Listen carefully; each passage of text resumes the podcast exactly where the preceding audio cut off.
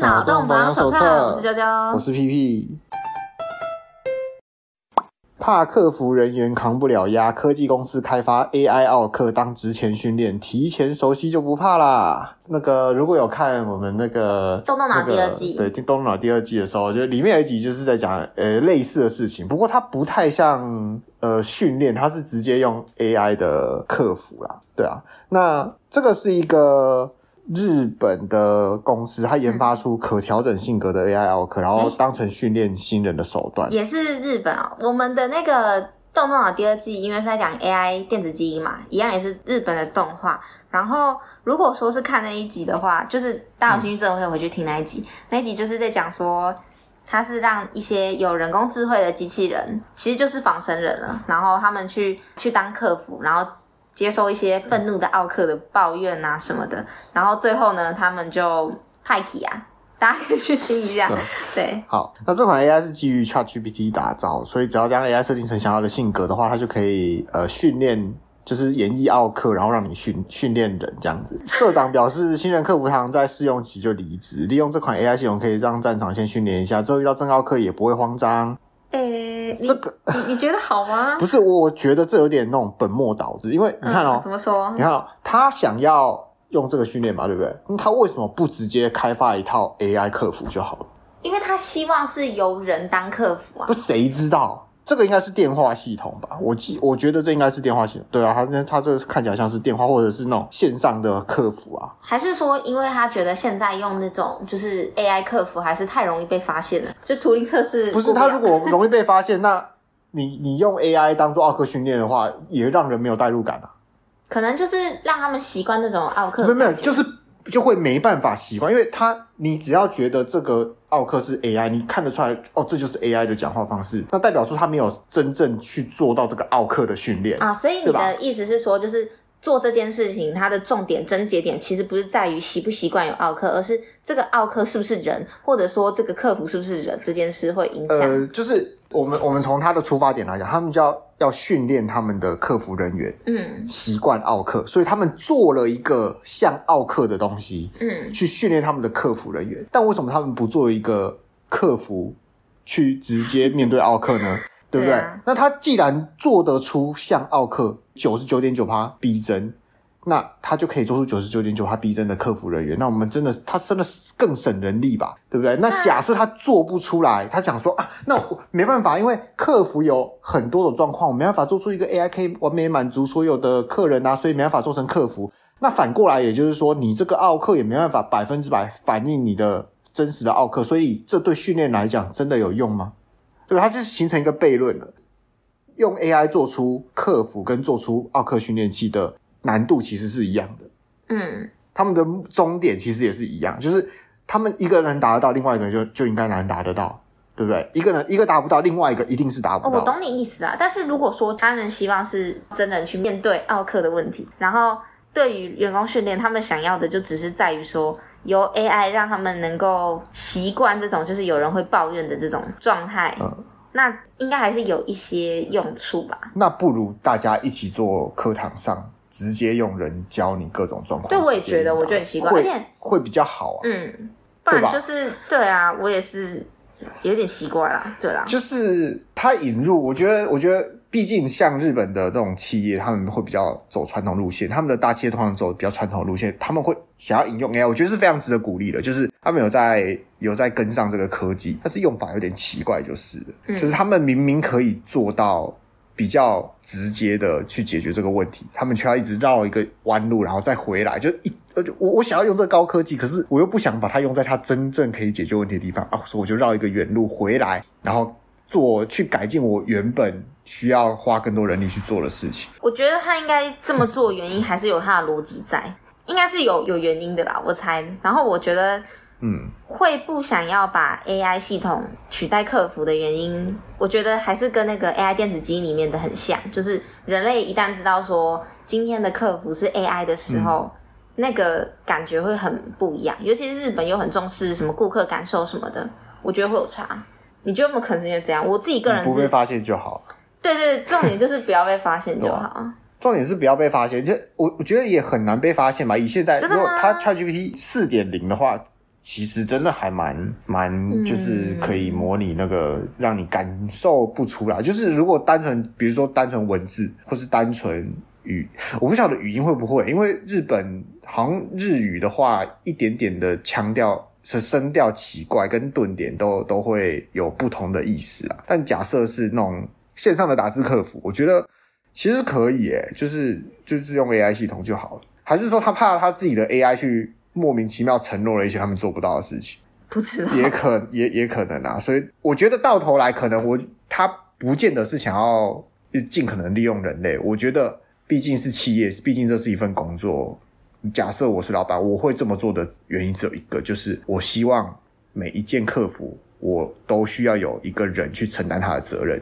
也就是说，这个顾客觉得不满意，那我可以有一个人去承担这个责任，而不是又回归到。哦，是不是公司系统的问题？对，就是有一个漏洞可以让公司大公司去大企业去这样转。哦，我另外还有想一个原因是，嗯、搞不好公司佛心企业啊，他想要创造更多的工作，他同时是啦，他同时要开发 AI AI 训练的东西，然后同时还是要留着这些客服人员，他想要创造更多的工作，就是 就是留着这些原本的 AI 人，呃，不，不是留着这原本的客服人员。对啊，也许吧，不想裁员啊，也很像日本会做的事情。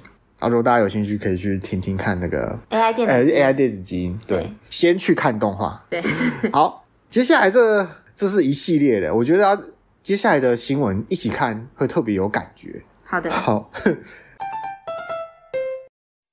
印度男子北市街头强掳三岁女童，判刑四月驱逐出境，应该是判刑四个月驱逐出境啊。就是说，一名印度男子酒后在台北街头闹事，并涉嫌强行从陌生女子怀中抱走三岁女童，然后士林地方法院依成人故意对少年犯强制罪判四个月，可一科罚金，然后执行完毕要驱逐出境，可再上诉。那他可一科罚金是一天一千块哦，真的是好廉价，一天一千块。嗯。一个月三万块，所以你可以不要去关，然后你就认真工作一个月，你还有赚。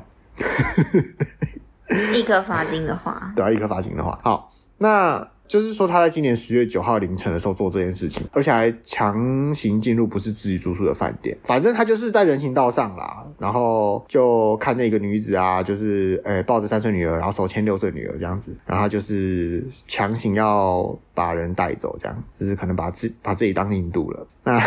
士林地方法院认为说，这个印度籍男子罪证明确，反反正就是直接判他有罪啦，四个月这样子啊。简而言之就是这样。好，那这这则新闻我我不确定诶，就是因为根据我自己个人的经验，呃，我在台湾不常遇到印度人，但我在我之前在加拿大蛮常遇到印度人。是没有这种夸张的行为，就是大家就是还蛮蛮 gentle gentle 这样子。我觉得应该是因为，应该说一样米养百种人，然后因为今天这个新闻里面他是印度男子，嗯、所以他就会变得比较比较让人注意到，就是印度风气这样子，对，对印度的刻板印象，应该是这么说，就是他哎、欸，他也是只人在国外，然后做事这还这么这个放荡不羁，我真觉得说。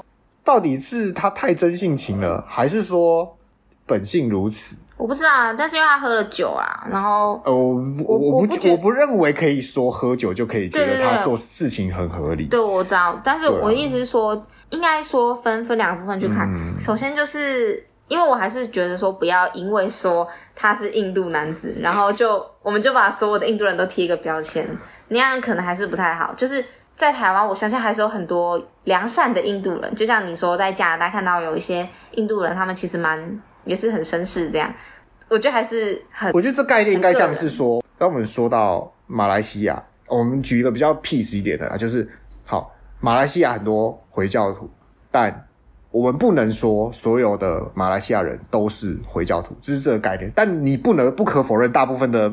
大部分马来西亚人是回教徒，欸，这样很危险。你的意思是说很多？因为你不可否认，在印度就是大量这种事情发生啊，啊对，啊对吧？他们自己在蛮特别的，就是他们自己国家里面也是这种事情是大量发生的，所以，所以我觉得就是大家把这种事情视为常态，其实我觉得无可厚非。诶你你因为你看到你就看到这些事情了，然后就也有一种可能是，哎，世界各地每个国家都在发生这样类似的事情，但就印度的会被爆出来。但几率比较小，啊，欸欸，我觉得我觉得几率比较小，对吧，啊？所以也不能怪别人会这么想。因为太夸张了，因为这样的行径在现代社会来讲太夸张。但是你你有没有可能说，比如说在亚马逊丛林里面啊，在非洲草原上面啊，有一些部落，他们一样也是发生同样的事情，只是因为没有新闻去报而已，所以我们不知道。有可能啊，但我我现在我只是觉得说，嗯，很怪，就是 我完全不知道他想干嘛，因为这强掳三岁女童，她到底要干嘛？而且她是在外国，诶对啊，就是我完全不能理解这个发什么疯，我真的对啊，就是很奇怪，就是完全无法想象，你你一般人不会做这样的事情啊，嗯，对，所以我今天，而且我很难理解，就是如果他们两个认识，就比如说这个抱着小孩的这个女的跟这个印度男子认识，那我觉得哎，好像另有隐情嘛。对不对？可是他并没有想说，哎，到底是认识不认识？看来是不认识啊，对啊，所以整个就是非常奇怪。而且我觉得能够出国，搞不好应该也是家里有一点教育背景，或者是有一点啊，不一定要看去哪里做什么事情哦。有可如果说是义工之类的，他是要赚钱，可能就不一定。说到义工，我们就来 OK，这个这就我们就连续下一则哈。今天印度风格。印度式少子化解方，学者建议签署台印教育协议，引进留学生。当然啦，就是因为有这一项协议，所以上一则新闻才可能被特别的报道出来。我觉得哦，有可能是就是整组的。对对，所以少子化导致国内生源不足。呃，东南亚是什么？呃，学生源不足。可是 其实啊、哦，学生源不足，其实还好。其实因为龙年特别会生，我们想想看啊，明年是龙年，也就是说。明年就有一堆小学生要毕业了，他们要进入国中了。再三年后，他们要进入高中；在三年后，他们要进入大学。所以它是一个爆炸性的，就是它可能一个县市多三千人吧，我不知道，我我猜的，我猜的，我猜三千人就是一个学校一整个学校的学生了，啊、好像蛮多的啦。对啊，所以 没什么概念。所以，而且这是地方，这是一一个一整一个区域。可是你像，嗯、可能你。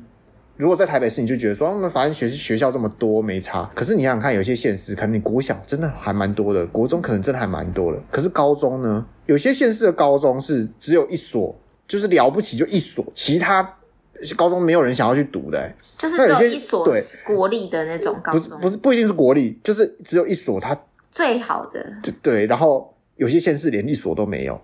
嗯，你说像什么花莲？你讲不出名字。台东啊，我没说你这样攻击他们，我真的，我我真的是，我是 我是疑惑疑惑。花莲啊，花莲也有啦，花莲慈济吗？没有，花莲花莲高中、花莲女中好像有啦。然后台东有吗？台东我只知道东华，天啊，可能那是大学。对，反正反正就是就是这样子啊。欸，如果是花莲的学生，就叫花生诶。好好耶。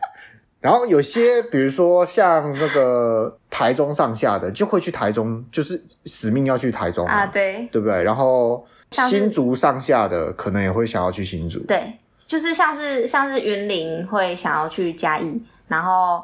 台台南就没差嘛，然后高雄也没差。对啊。那屏东的话，可能如果有机会也想去去高雄，可能高雄对啊。男生啊，因为有平女，但我不知道有没有屏东高中，有没有屏东高中？算了，我们不要纠结这个。太难算。反正反正就是这样，就是现在说缺学生，然后其实学生不是每年都一样的数目，所以它它减少也不是一一定都会一直减少。那有一个很麻烦的点，就是说你。没有招收到学生，你的这些学生的权益是不会受损的。嗯，可是如果你裁校，嗯，那就会有学生没有学校可以读，他就要去，他们就是变并成大班或者是多班，然后缺师资。其实这样的情况下，学生的权益是受损，所以其实这很难完全的解决。就是呃，因为你像像你刚刚说的这个问题啊，嗯，我觉得有问题的应该是因为现在台湾所有人。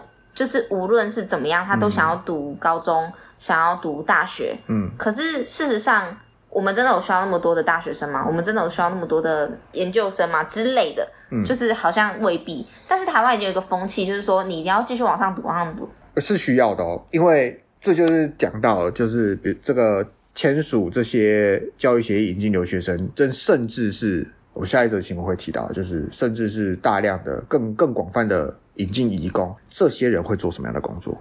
这些人是不是让你如果去选择技职，你的竞争力一样是没有变？所以你不如去选择高中。我们之前在说，就是现在很缺工，而且缺一些比较技术方面的工作，所以去读技职学校。那这是一个很合理的推断，这个在全球人力资源不流通的情况下很合理。要自给自足的话，这个推论是很合理的。可是我们的政府，他想要马上解决这个问题，他不想要先现在先呼吁三年后等这些人毕业了，然后我们就有工了。没有，他要马上解决这个问题。为什么呢？因为三年后他只我们我们算到最满，三年后他刚上任，三年后他就只剩下一年的任期了。你在最后一年，要是这个方案没有被解决，完美解决你的问题的话，那你是不是下一届就选不上？那你要冒这个险吗？不要。所以我就直接。一上来我就说好，我要引进移工，我要马上解决这些老板、大老板的问题。为什么？因为这些大老板不是一人一票，不是一间公司一票，他们可以出的钱绝对是个人能出的钱的好几倍，对吧？所以他们很重要，他们资金是很重要的。如如果我是他们，我就会这么选择。所以当我这么选择的时候，那这些去选择技职的学生，马上就是被直接被淘汰，他们直接被排除在外，因为他们未来可能的员工缺就被我现在。引进的外劳全部占满。呃，我我现在有个问题，就是因为我们刚刚在说，其实是少子化解放，嗯、所以是在讲教育嘛。现在的意思是指说，如果所以大家才会一直挤进同一间学校。不是不是，我要问的是，嗯、他们想要引进这些学生，是想要补技职这方面缺吗？嗯、还是只是说，像是因为我们现在大学，举例来说，像大学有非常非常多的各种大学，嗯、就是有蛮多。招生不足的大学是要补这些缺，嗯、还是说是像你刚刚说的，他们要去技职学校，然后之后可以直接就业这种？这还是有点差异吧？是差异不太大。你想想看，人家要留学，为什么选台湾？便宜呀、啊，就是想想看，他们有他们有能力，他们资条件超好，他们需要选到台湾吗？当然不用啊。他们可以拿奖学金，他们需要选台湾吗？好，那就想想看哦，如果他们不是顶尖的来，那他们有办法跟我们本地顶尖的人比吗？基本上不行。哦，我懂你意思。对，就是台湾不是，所以他们会拿的工作基本上就是后半截，就是我们让我会让本地人没有竞争力的人更没有竞争力。如果选技职，你会再更没有竞争力。哦，我我懂你意思啊。对，而且他们要的薪水跟你要的薪水就是有差别。嗯，对，就是。外劳的优势吧，就是因为、哦、就是因为人家他们，对他们愿意做，所以他们才有有，他们才可以变成外劳。可是台湾的社会风气现在其实蛮仇视移工的，就是至少我在看一些新闻，有关移工的新闻底下，就会不是在攻击说他们造成治安不好，不然就是说呃他们导致薪水就是下降下降，然后这是这是确实的，这是确实的，就是蛮仇视的。这不是仇视的问题，这是现实问题。就是我有在做工地的朋友啊，他也是说，就是一些主管他们啊，他们宁愿哦，因为他们现在他们很多主管是不会讲英文，所以他们现在宁愿要台湾的，其实先找台湾的工，对不对？嗯。然后比较贵一点没关系，做的好不好不介意，但他们只要台湾的工，为什么？因为他们不会讲英文，他们不想要去讲英文，他们不想要跟外劳讲英文。对，那为什么他们会？就是他们有两派哦，就是。一部分是不不会讲英文，好，这些人他们当主管，这些人在未来会不会被换掉？会不会被我们所谓的年轻人换掉？基本上，所谓的年轻人是可以用英文的吧？嗯，所以目前这一个行业在这边是有一部分在帮忙巩固的。他们只要台湾人，他们只要台湾的出工，就你要出工嘛，打电话的那种。嗯，可是这个慢慢慢慢换掉，然后他自己也说了，就是你如果本地人开一千八，外劳就一千五也要做，那你要不要？他他自己是选择说，如果他可以选，他他当然要啊。因为他便宜呀、啊，嗯，然后他可以讲英文啊，他自己本身当然要啊。如果让他选的话，他当然要。就是我这个年龄层的人，所以如果当我这个年龄层接接着把这些呃原本的主管取代掉之后，大概再过个不知道几年，十年吧。如果我们的语言能力有上升的话，也不用上升，就是我这个年龄层的人基本上可以接受这件事情。嗯，我觉得可以接受，可是会不会想要想要沟通，又是另一件事情哎。台湾人还是蛮还好，我这朋友，哎、欸，我这朋友大学辍学，所以他只有高中学历，OK，哎、欸，其实他是那种 OK，就是大家不要觉得说，啊，啊哦，你你是高材生，你才会讲英文，没有没有，他只有高中学历，他已经看透了，外籍一天便宜三千，你要不要？就是大概，外籍一天便宜三百，你要不要这样？嗯，就是大概懂一些基本的英文就 OK 了。对，就是其实不难啊，啊，啊，他觉得他说有些人不要是因为他。压根都不愿意用英文沟通，所以他才选台湾人。就可以的话，他当然因为真的差很多，一千五、一千八差几趴啊，这成本差很多啊。所以你们现在大量，我们现在大量引进，或者是现在直接在这边在地栽培。嗯、那好了，就问以后你本来可以拿一一千八的，以后一换成一千五了，你做不做？还是你要去外送？好吧，这边、啊、因为内文还有提到，他说、嗯、受到少子化冲击，国内私立大学停招停办消息频传，嗯、然后公私立大学也都面临。学生源持续下探的困境。其实我们在新闻已经常看到。嗯、然后他说，招收国际生可以弥补学生的来源，然后缓解学校的财政压力。然后目前各大学都采取南进政策，锁定东南亚的学生。然后今天由台湾教育智库主办，问问二零二四年总统候选人教育百年大计怎么办？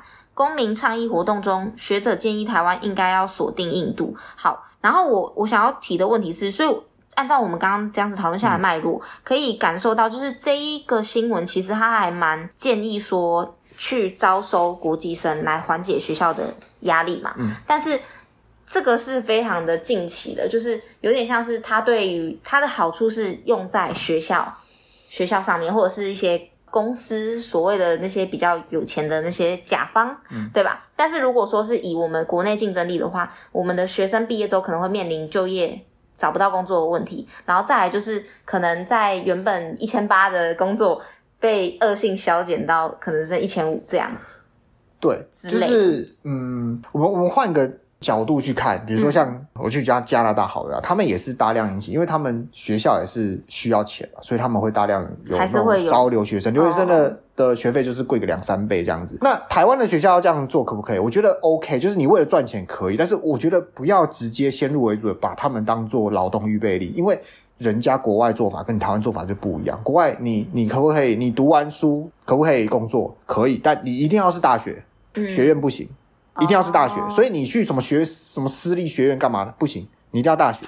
好，那除了大学以外呢？你工作好，你工作可不可以直接变成那个国民？不能吧？可以，但你的工作要够好哦。Oh. 你不能做那种低三下四的工作，比如说我做就是低三下四，所以我没有变成加拿大人，我就做低三下四的工作。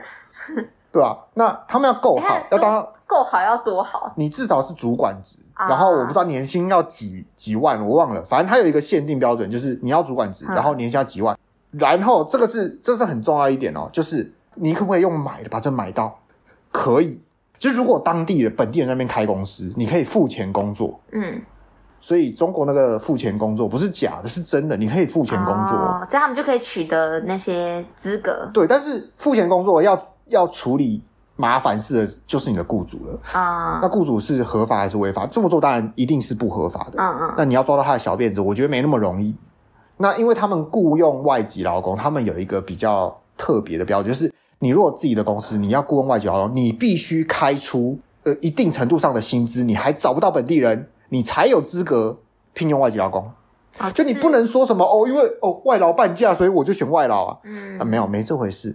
哎、欸，可是。对，我觉得这样子就是要先做好一系列的防护措施，之后再去做这个政策，其实会比较好。对，但是因为你刚刚那样讲，我其实有点害怕，就是说台湾的。就业市场啦，本身你你就想，我们真的是很喜欢那种便宜的东西，所以我真的觉得很难。因为因为他们要解决的是让没有人要做的工作，用外籍人力去递补它。对啊，他们是去补那些没有人要做的工作，嗯、就是薪水就算一般薪水，也没有人要去的工作。嗯，但是在台湾不一样啊，在台湾，台湾的老板是我这个职缺，我就是要便宜的人来做。我不管什么，我对，我不管本地人我有没有发挥我的诚意去招他，只要有人愿意用更低的价钱去做，我就让他做，就是便宜就好。对，所以这个概念是我觉得不太一样，就是都没有真的要想清楚，对，都没有看远一点诶，因为真的这个新新闻吹爆啊，他还说什么、嗯、在合作机构中合法打工赚取学费和生活费。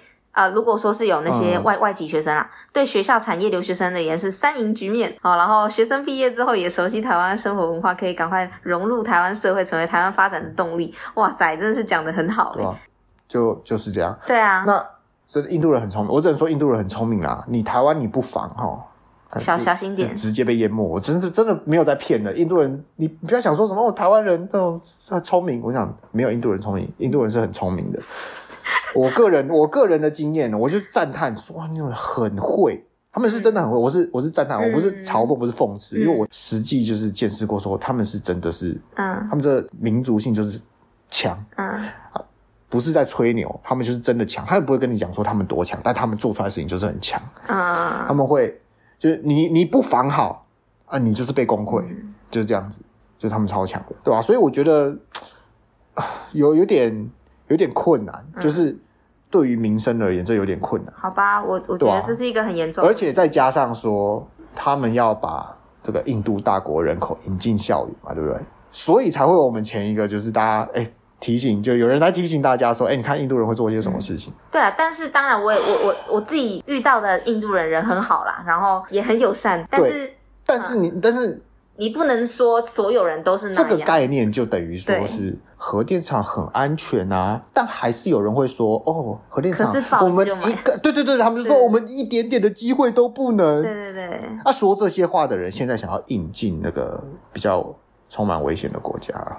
这就是有点矛盾的地方啦，嗯、所以不同的事情有不同的立场。我只能这样说啦，就是所以你就从这件事情就知道说，他们是真的在乎核电厂安不安全吗？不见得。其实就是为了利益啊。对啊，就是有点像是你的立场是什么，你就会拥护这一个政策，或者是对啊，呃不断的骂这个政策，这是一定的。啊、所以我非常看到有些人这样起，我觉得像我个人的，我个人就会觉得说，如果单看我个人在呃脸书上面发的。偏政治文的立场，就会觉得说，哎、欸，我这人怎么举棋不定？要不要？哎、欸，我我变色龙，一下一下蓝，一下绿，然后一下又白的。嗯，对。但其实我是针对他每一项政策，政策对我是看他每一项政策跟说出来的话，我觉得这件事情到底是对还是不对，而不是说哦，因为我挺这个颜色。没有，你你比较特别，因为大部分的人都是颜色对了，说什么都对，因为。这是很人之常情、很人性的事情。就是如果我喜欢这个人，他就算做错一些事情，我可能他就算吃屎，我都觉得说屎应该是香的。啊、吃屎就有点过分。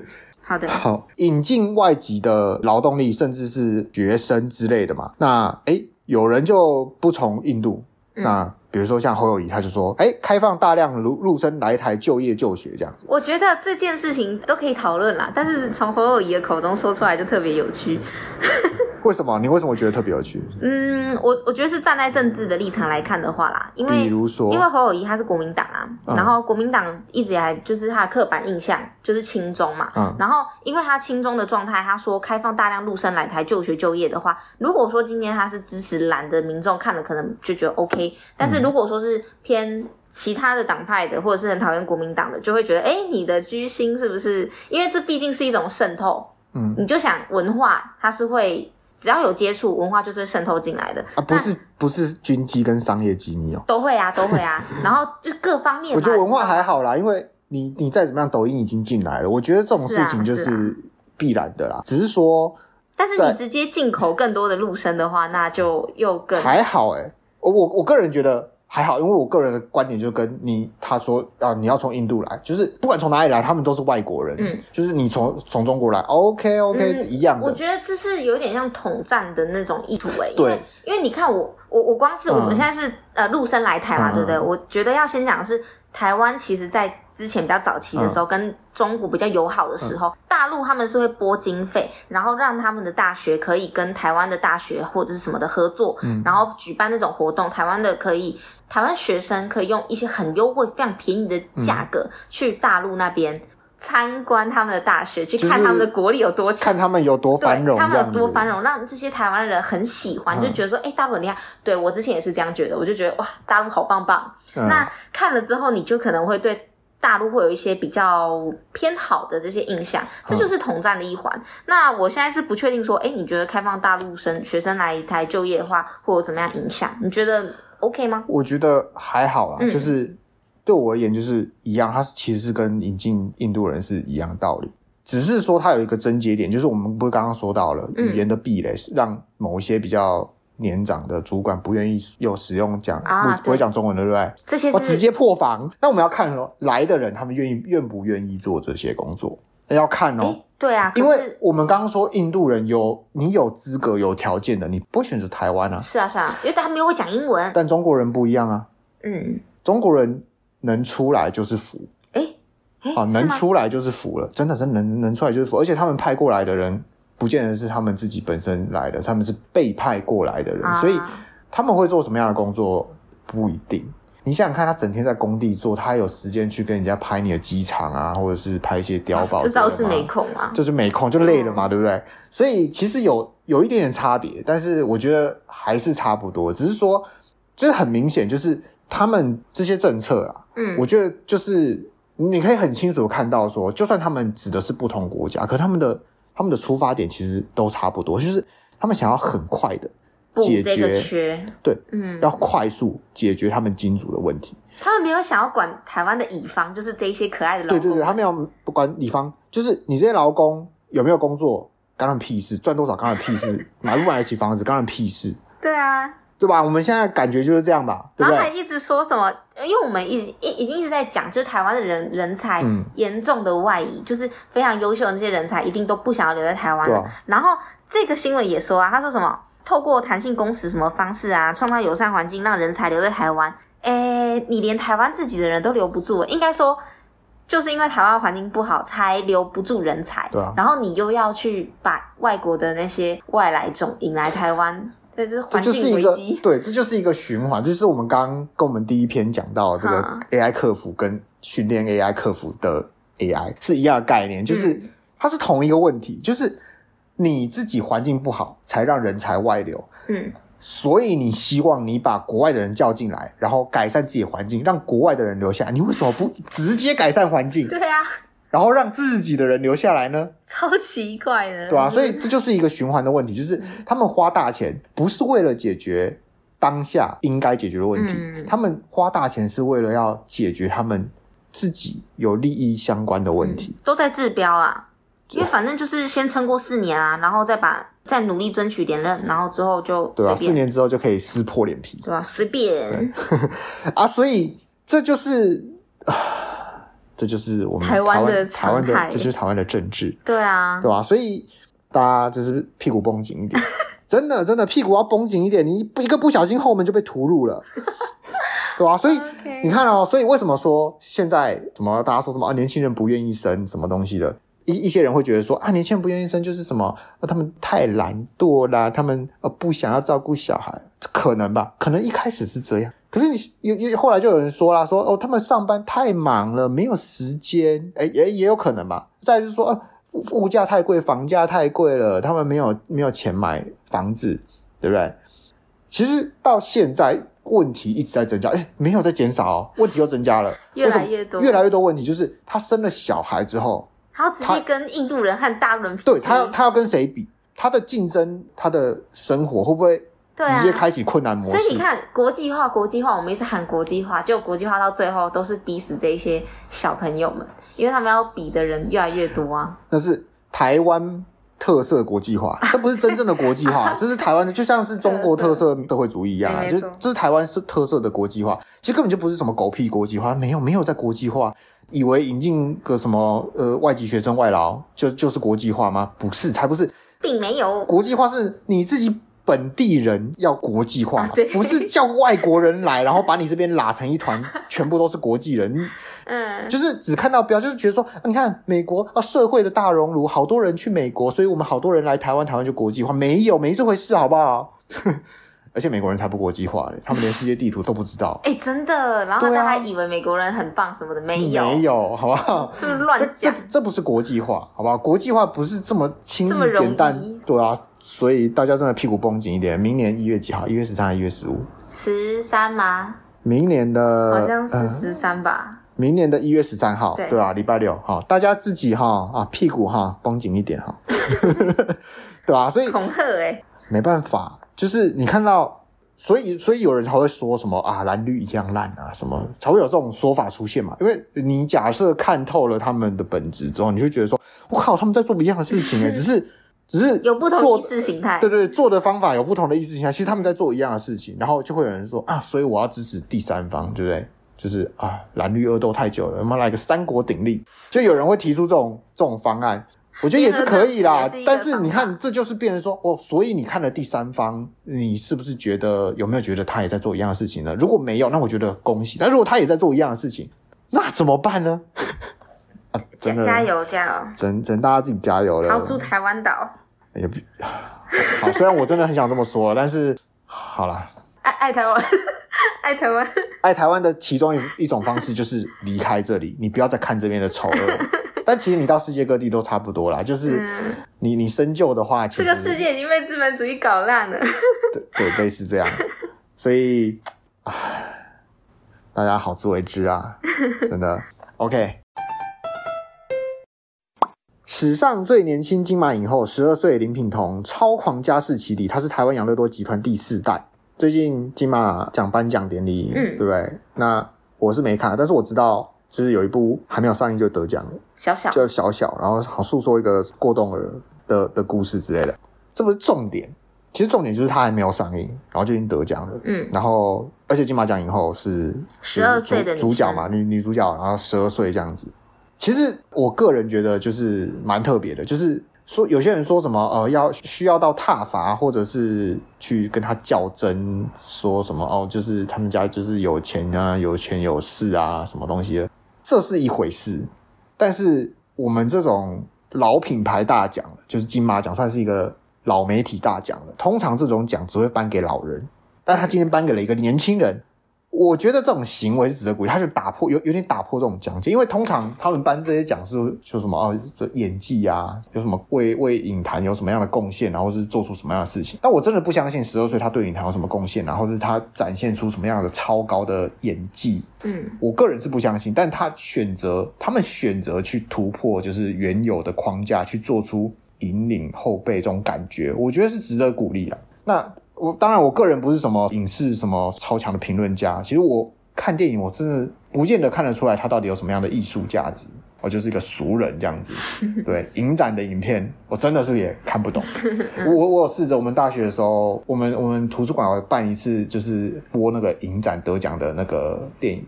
我找一个朋友去看，从头看到我不知道他演什么，但是我看完了。这是看完了，很厉害。我看完了，但我不知道，而且我没有睡，重点是我没有睡着哦。你没有睡着，很强。我从头看到尾哦，但我不知道他在演什么。